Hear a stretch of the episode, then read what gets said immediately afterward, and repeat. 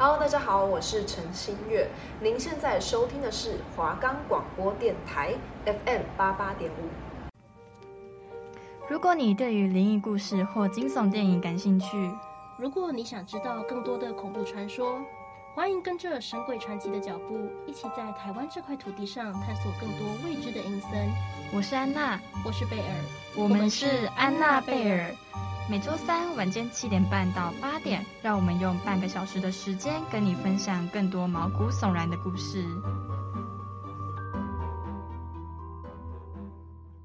我们的节目可以在 First Story、Spotify、Apple Podcast、Google Podcast、Pocket Cast、SoundOn Player 还有 KKBox 等平台上收听，搜寻华冈电台就可以听到我们的节目喽。我们的节目可能会谈及宗教、惊悚。或是恐怖片等相关内容，如果听了容易觉得不舒服或是会介意，可以考虑要不要继续听下去哦。那就让我们开始今天的节目吧。大家好，欢迎收听第二集的《神鬼传奇》。那我们播出的时间是十月二十六号嘛，都快到万圣节了。呃，应该我记得是十月三十一号是万圣夜，对吧？啊对，常常看国外的像电影啊，或是影集呀、啊。他们外国人、西方人在庆祝万圣节的时候，不是都会把自己的房子装饰的很像鬼屋啊？呃、还有那个那个什么，不给糖就捣蛋，欸、必须的吧？一定要去要一下糖果。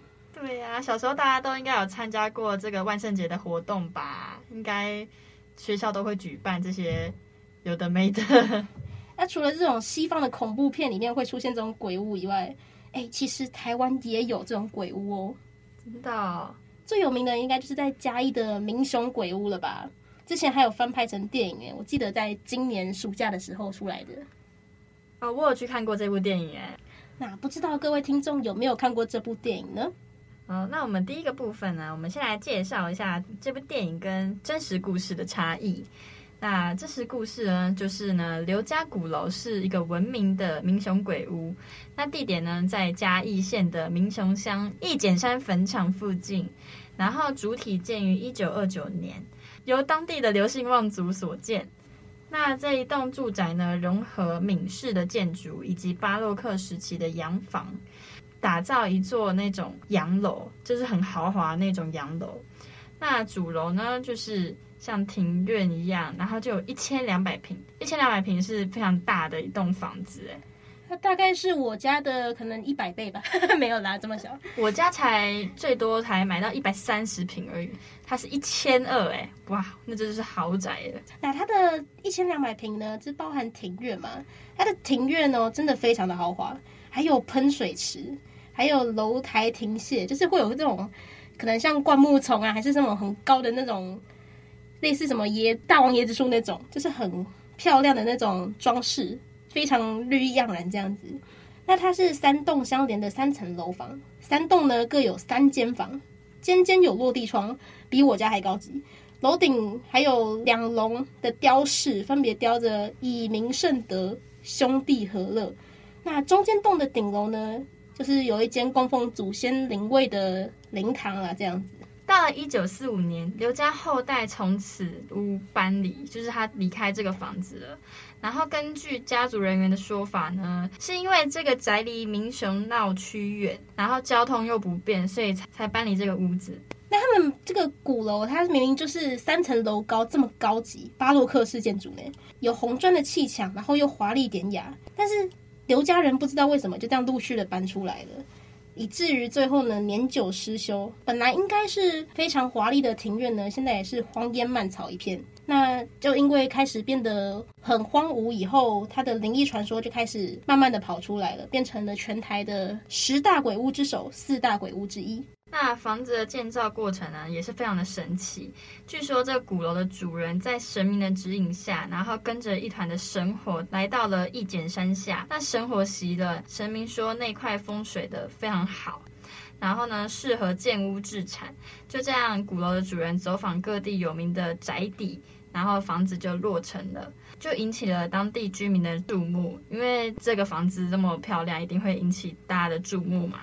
然后这边的灵异传说就是非常的源源不绝，那起源就是大家都众说纷纭，没有一个实际的解释这样子。哇，那这栋房子在盖之前就很神秘了诶，它居然有神火来带领主人来去寻找风水宝地来盖房子，那怪不得之后有这么多的传说。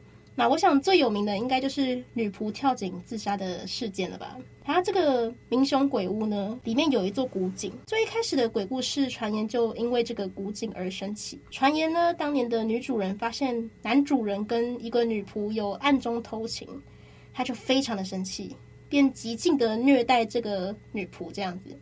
那长期遭受这些身心灵的压力，一定受不了嘛？女仆受不了长年以来的羞辱和虐待，以后便投井自杀了，并且死后还成了鬼魂，在这个古宅内阴魂不散。那之后呢，刘家大宅就有传言说，时不时会看到这个女仆的身影在屋子里面四处徘徊。那另一个说法呢，就是日军举枪，然后互相残杀。就是某一年的日军啊，经过此地，但是因为没有地方可以住。然后就听闻这一个屋子里面闹鬼，然后但是还是要坚持住在这里，因为他们没有地方住嘛。啊，毕竟不能露宿街头嘛，风吹日晒雨淋的。对，又不是古代那种那种野人自己搭帐篷那种嘛。对啊，钻木取火之类的。结果呢，过没多久呢，就发生了官兵持枪，然后互相残杀，并且无人生还。里面呢，只剩下满满士兵的尸体。那根据该传闻表示呢，这个古宅墙上还留着多个弹孔。哎，这个我知道，因为不是很多那种 YouTuber 吗？还是就是制作那种 TikTok 影片的，他们有一类型的就是喜欢那种四处探险嘛。那我就曾经真的在一部影片里面看过，他们晚上半夜去刘家古宅探险。哎，他真的有拍到墙壁上真的有那种就是一颗一颗的弹孔，对，而且还蛮深的这样。哇，那这个传闻好像有点逼真呢。那下一个呢，就是国军误杀。一九四九年的时候，由国军军队然后驻扎在刘家的鼓楼。这个年代附近的新中国小是国军来台驻扎的据点之一哦。那因为兵员就是很多嘛，那军人从学校向外扩散，然后到附近的庙宇与民家居住。那当时民雄乡间的电力建设落后，就是大家那时候还没有什么铁路、铁路电气化啊，什么什么电啦、啊，发展比较落后一点了。对，那种电灯那种可能电器类的东西还没有发展好。然后呢，这个洋楼就是入夜后就会一片漆黑。那那个场景是不是有点像《爱的迫降》一开始就是女主角进北韩的时候，那突然大半夜然后就停电的那个画面？哦，对，那个就我觉得有点类似像那样子。那某一天呢，有名士兵啊就报告一名夜宿刘家洋楼的小兵在半夜看到鬼在窗外飘而不敢睡觉。那营长听后就是斥责这个传言是没有道理，就是无稽之谈了。对，无稽之谈，因为他。觉得他可能就像相信这个世界上没有鬼，对，嗯、那就是叫连长去架设电线跟灯泡，隔晚之后又疑似有一个鬼影又出现了，那连长情急下，然后就是拔枪射击，结果就不小心射击到一名士兵，然后那名士兵就死掉了。所以，因此这个闹鬼事件就是不断的就自然而然的传言出来了，这样子。对，就自然而然的传言出来了。那因为日本兵夜宿的时候无辜相射，然后国军驻扎士兵误杀，以及刘家女佣跳入庭院水井自杀等种种传说，让刘家古宅和大士爷庙刘香氏被誉为民雄三宝。然后就是开始就是会有人来鼓楼探险。那其实。他真的有这种闹鬼的事件吗？好像就是传言啦，因为它就是楼阁破旧嘛，然后庭院又看起来荒烟蔓草的，它就是树影阴郁而已。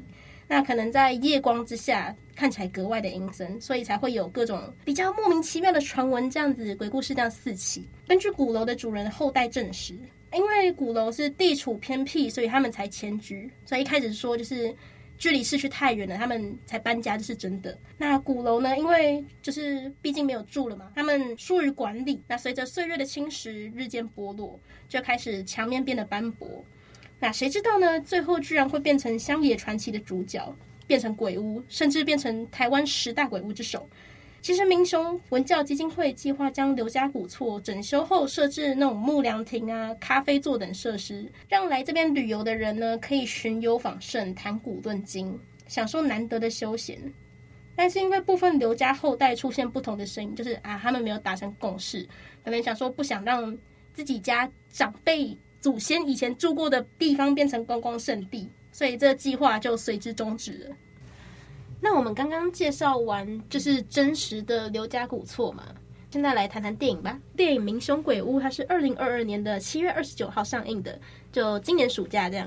那他找来戏剧女神杨谨华领衔主演，错综复杂的故事内容，除了有惊悚片的吓人元素以外，还多了仿佛推理片那般精彩的，可以引领观众一起去探索这个鬼屋的内部情节这样子。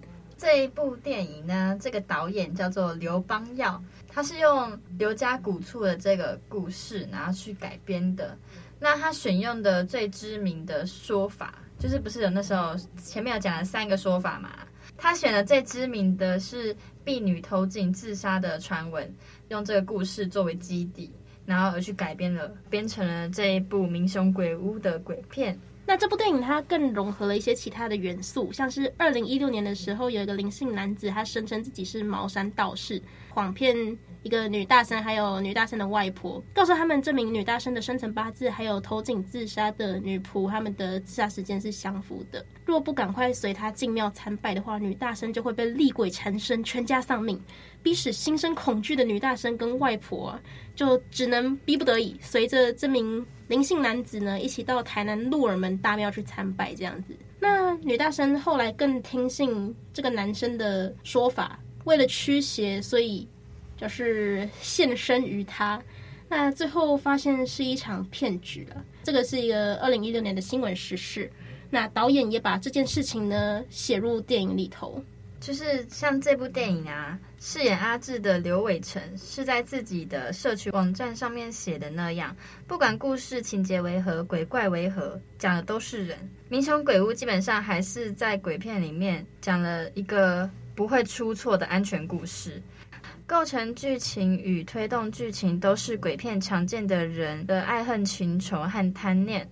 那最后结局导向结论依旧是那套因果理论。整体呢，给观众的惊喜和刺激就是并不多。那简单来说，就是它有点套入鬼片常见的情节的那种感觉啦，就是会有一个可能类似的模板，那就是可能主角之间互相的猜忌，然后各种怀疑啊，最后有没有鬼呢？不晓得，但是问题一定都出在人身上。那这一部，我觉得它没有到说真的让你很惊艳呢。因为它改编的，就是我觉得有点东一块西一块，觉得没有拼凑的很衔接啊，就是觉得剧情有一些部分可能是硬凑上去的，可能为了那个凑一个完美的一般电影里面会有的剧情、会有的情节这样子啊。你就是说，其实没有那么有特色，但是又好像有点四不像，东拼西凑这种感觉。对啊，因为我本人是没有看过这部电影，没有办法身临其境啊，有点害怕。温馨提醒：以下内容可能含有民雄鬼屋的暴雷警告。如果还没有看过这部片的人呢，也可以先暂停，看完片以后再回来听看我们的结论。好，那我们简单介绍一下这部电影在演什么好了。民雄鬼屋的电影呢，就是在讲说清明节的时候，一个单亲妈妈何圣心，就是杨景华演的那个角色，她跟她的女儿叫做小琪，还有她的老母亲。到了一个嘉义民雄公墓扫墓，然后因为小琪年纪很小，处于那种叛逆的时刻，就青少年都会有那种叛逆的时刻嘛，就不小心触发那种不能靠近的那种邪症，就是失去了踪影，就找不到了。所以他妈妈跟阿嬷当然就是会很着急嘛，想要寻找那个小琪的踪迹。结果没想到小琪已经回到家里面了，阿嬷就是常年不让靠近的那个三楼。就是三楼，他们就是直接把它封起来。他发现就是那个三楼已经被打开了，然后妈妈何胜心也回到那个似曾相识的房间里面，就碰上一些恐怖的邪灵。到这一部片后面呢，就是在讲说他妈妈进入一个算是一个时空里面，就是找到以前旧的时空，就他妈妈以前生活那个时空嘛。有点像时空穿越那样吗？就是回到小时候对于这间房间的记忆那种感觉。对，就有点像那个拍摄手法。可是呢，就是很奇怪。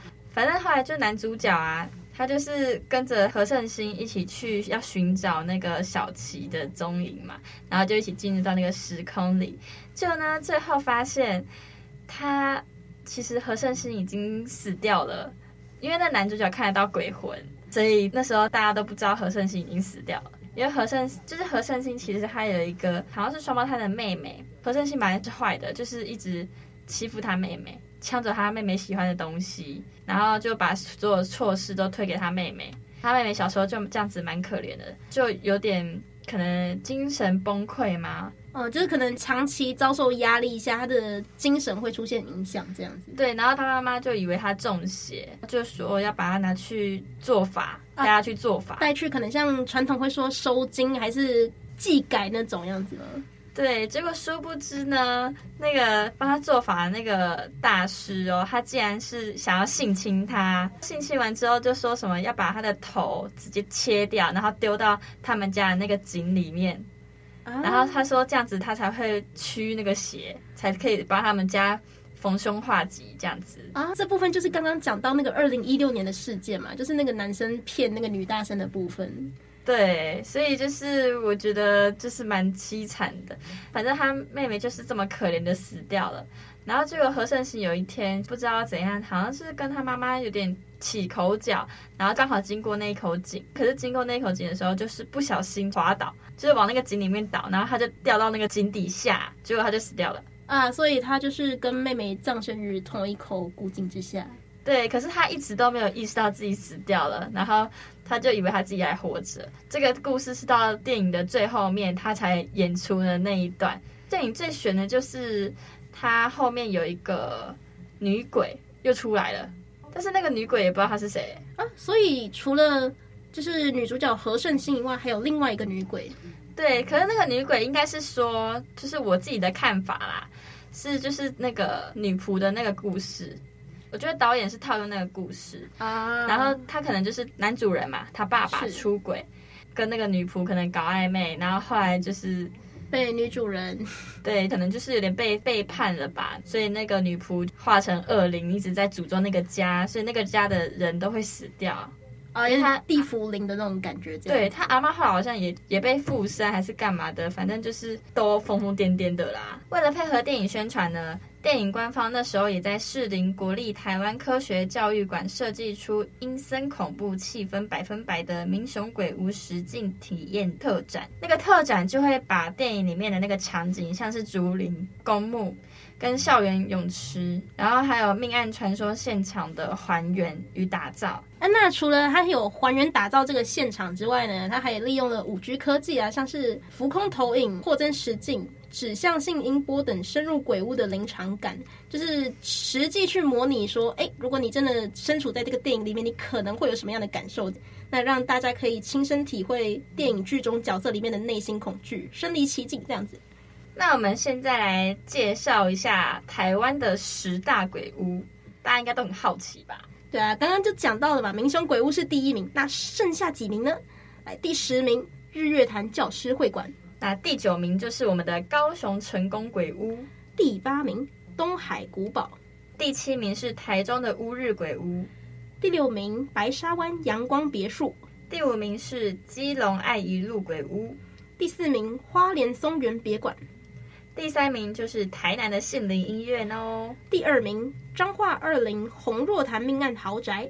那第一名就是我们刚讲过的民雄鬼屋哦。哎、欸，其实这些鬼屋，哎、欸，有些乍看之下真的不觉得有任何阴森的感觉。你看，像那个花莲松园别馆，听起来多么的雅致。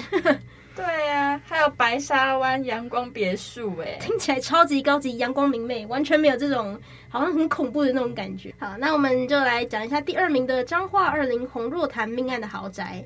听名字就知道，它是在彰化县的二林镇。毕竟是豪宅嘛，它是占地比这个民雄鬼屋还要更大哦。民雄鬼屋我们说过，它是一千两百平，我们的彰化二林豪宅呢，它占地三千平，真的是个别墅庄园。那任谁站在这一处呢，都会觉得说啊，真的是好一处壮观的景观大宅。那外墙呢，甚至是价值千万的进口石材。有没有想过，大理石在你家门口？那庭院呢，也是绿草茸茸、林木翁郁，还有特地从南洋运回来的椰子树。怎么那样？听起来真的很高级吧？有没有想过台大的那种椰林在你家门口，是不是非常的好看？那在这片有椰子林装饰啊，庭院绿意盎然的这片豪宅中呢，更可以看出雄伟气派的设计理念。那它这座豪宅的话，其实是一家五口的堡垒这样子。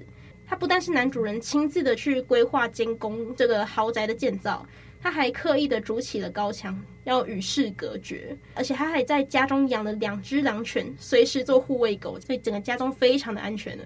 好，那我们讲一下洪若潭的命案，简称为洪若潭案，因为就是把那个名字简称缩短，对对，直接取这样，又称为洪若潭灭门血案、洪宅三子命案、洪宅命案，是二零零一年台湾彰化县二林镇的一起伦常命案。众源气焰公司负责人洪若潭与姚宝月夫妇。陈尸于自家用小型焚化炉，并留下遗书，宣称已将其子女三人杀害并焚尸，然后骨灰抛到海里面。那警方之后呢，就是在洪若潭轿车的脚踏板采集到那些海沙与碎石。但是就是没有寻找到他杀了那三名子女的尸体。那警方最终就是以失踪人口结案，并于三名子女失踪后的七年宣告他们死亡了。对啊，根据法律规定，我记得他就是失踪后满七年就宣告死亡这样子。好，我们这一家子呢，主要是有五个人嘛。第一个当然是爸爸洪若潭，那再来是姚宝月，她是他的第二任妻子。他们总共有三名子女，长子是洪仲甫。次子洪仲任，还有女儿洪梦雨。女儿洪梦雨，她的年纪甚至比我还小哦。她离开的时候呢，甚至才十九岁而已。那整个过程呢，就是在二零零一年的时候，九月五号下午三点，那众源公司总经理苏全席因支票到期，前往洪若潭住处询问处理方式，却发现那些茶几啊、神桌还有房间，就是有。三封遗书留给他的妹妹洪玉燕，他就向了彰化的警察局报案。之后，那个警方在小型花园里面发现里面的焚化炉下方有两双拖鞋，焚化炉旁边就是有一台研磨机。焚化炉内发现两瓶装有不明液体的玻璃瓶，还有两具烧焦的骨骸。那警方呢，也在研磨机内发现一块疑似人骨的不明粉末。然后怀疑是洪若潭夫妇已经死亡了，在九月四号的时候，那洪若潭的遗书中发现已将子女的骨灰磨成粉，并撒入海中。警方在洪若潭住处未发现任何的血迹，还有药物，因此在法律上不排除子女就是可能没有丧命嘛，因为都没有发现任何的踪迹，对，就是可能没有打斗痕迹啊，然后也没有任何的血迹、药物，没有。可以直接的证据指明说啊，三名子女真的已经离开了。对，但那个经手人侦办的时候不相信三名子女还在人世，因为他们都觉得说真的可能跟遗书说的一样被磨成粉、烧成灰了。检方后来就向洪若潭、姚宝月夫妇两人自杀、三名子女失踪满七年宣告死亡结案。那所以简单来说呢，就是爸爸洪若潭他公司的总经理苏全席先生，他因为就是支票到期的缘故，所以才去他家，结果这才发现说，哦，他们家的三封遗书，然后要给洪若潭的妹妹洪玉燕。那如果总经理没有去他家来问这个支票问题的话，感觉这时间会拖得更久。到很后面都不知道，可能连那个遗书都已经变成那种看不出来的是写什么东西的遗书了，那整个字糊掉这样子，对，就像古老的古书这样子。好，那其实这件事情呢，后来是有改编成明世的关键时刻的灭门焚尸一案，就是明世那边有介绍。二零一七年的时候，也有电影题材取用过这起命案，电影名称的话叫做《九月四日》。那今天的话，我们介绍了两间鬼屋嘛，分别是明雄鬼屋，还有这个洪若潭的豪宅。其实我觉得会形成这么多阴魂不散的故事，好像都是人的问题耶。跟鬼有直接的关系吗？哎，好像不一定哦。怪不得常常都会说什么啊，人比鬼更可怕嘛。对，因为其实我觉得会形成那些鬼魂。恶灵啊之类的，都是他们自己心中可能有什么冤屈，或是有什么有个怨气在对仇还没有报，所以他们就不舍得就是去过他们转世。最常听到的就是这种说法吧，就是心中还有一口气没有咽下去，他就逐渐的慢慢开始培养起来，然后那股怨气就越积越大，最后就变成恶灵这种感觉。好像不管在西方还是东方都是这样哦，就是也很常见。可能说像是啊，妈妈因为小孩的关系，结果最后离开了以后，他就变成一个恶灵，继续守在那个家的那种感觉。对。反正那些恶灵就是想要诅咒你们，就是哦，如果我过不好，你让我过不好，我也觉得你下一辈子也过不好，这辈子也过不好，这样子就要一直诅咒着你，让你都过不好。就是可能你本来可以过得很好的人生，可是你被他诅咒一下，就过得非常的衰，可能走路都会不小心踩到狗大便之类的 那一种。但是有没有恶灵，我觉得还是看个人的想法而定啦。就是有些人信嘛，有些人就不相信这个。这就是仅代表个人看法，不代表华冈电台的立场。这样。那贝尔，你相信吗？哦，可能还是宁可信其有，哎，不可信其无。这样。啊，我就比较害怕啦，我 我会害怕。难怪不敢看鬼片。哎，我就胆小吧，怎么样？那我们今天讲了这两个鬼故事嘛，刚才讲到说啊，真的人比鬼更可怕。像民雄鬼屋最有名的那个女仆偷井的事件呢、啊，它就是因为爱情的纠葛嘛，就是女主人觉得我老公在跟那个女仆偷情，不可以这样，我就报仇。那像第二间的话，那个命案的豪宅呢，传闻是家族的纠纷，但实际上的话，可能嗯不得而知了。那这两大凶宅就是因为人与人的相处，才导致人伦悲剧的发生嘛。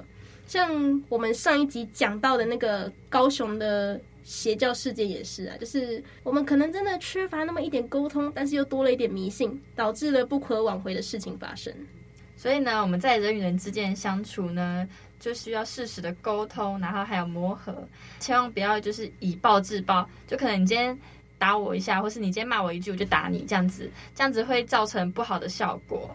对，就是会得不偿失啊，会很后悔。你最后可能会变成一发不可收拾的后果，你还可能会遗憾终生哦。就是如果在日常生活中有什么争执啊、口角，我觉得都是可以好好的讲开，觉得大家都互相退一步。然后互相忍让，这样子生活都可以过得比较和乐一点，就不要跟所有人都处得不好之类的。应该听众都是成年人了吧？就是我们在冲动行事之前，其实可以再用理性去稍微思考一下这件事情所带来的后果会是怎么样子。那就是我们不要让感性凌驾于理性之上，我们就是做事情还是要权衡那个利弊。啊，不管是爱情啊、亲情啊、友情，都是遇到各种纠纷的时候，我们可以试着去理解对方的立场。那我们好好说明自己的想法，好好讲开以后，说不定事情就可以圆满的结束嘛，就不会变成说啊，双方都流血，双方都有伤害，就不会说留下一辈子的创伤。那今天的节目差不多就到这边喽，下礼拜三也要继续准时的收看我们的节目。我是安娜，我是贝儿。我们是安娜贝尔，下礼拜再见喽，拜拜，大家拜拜。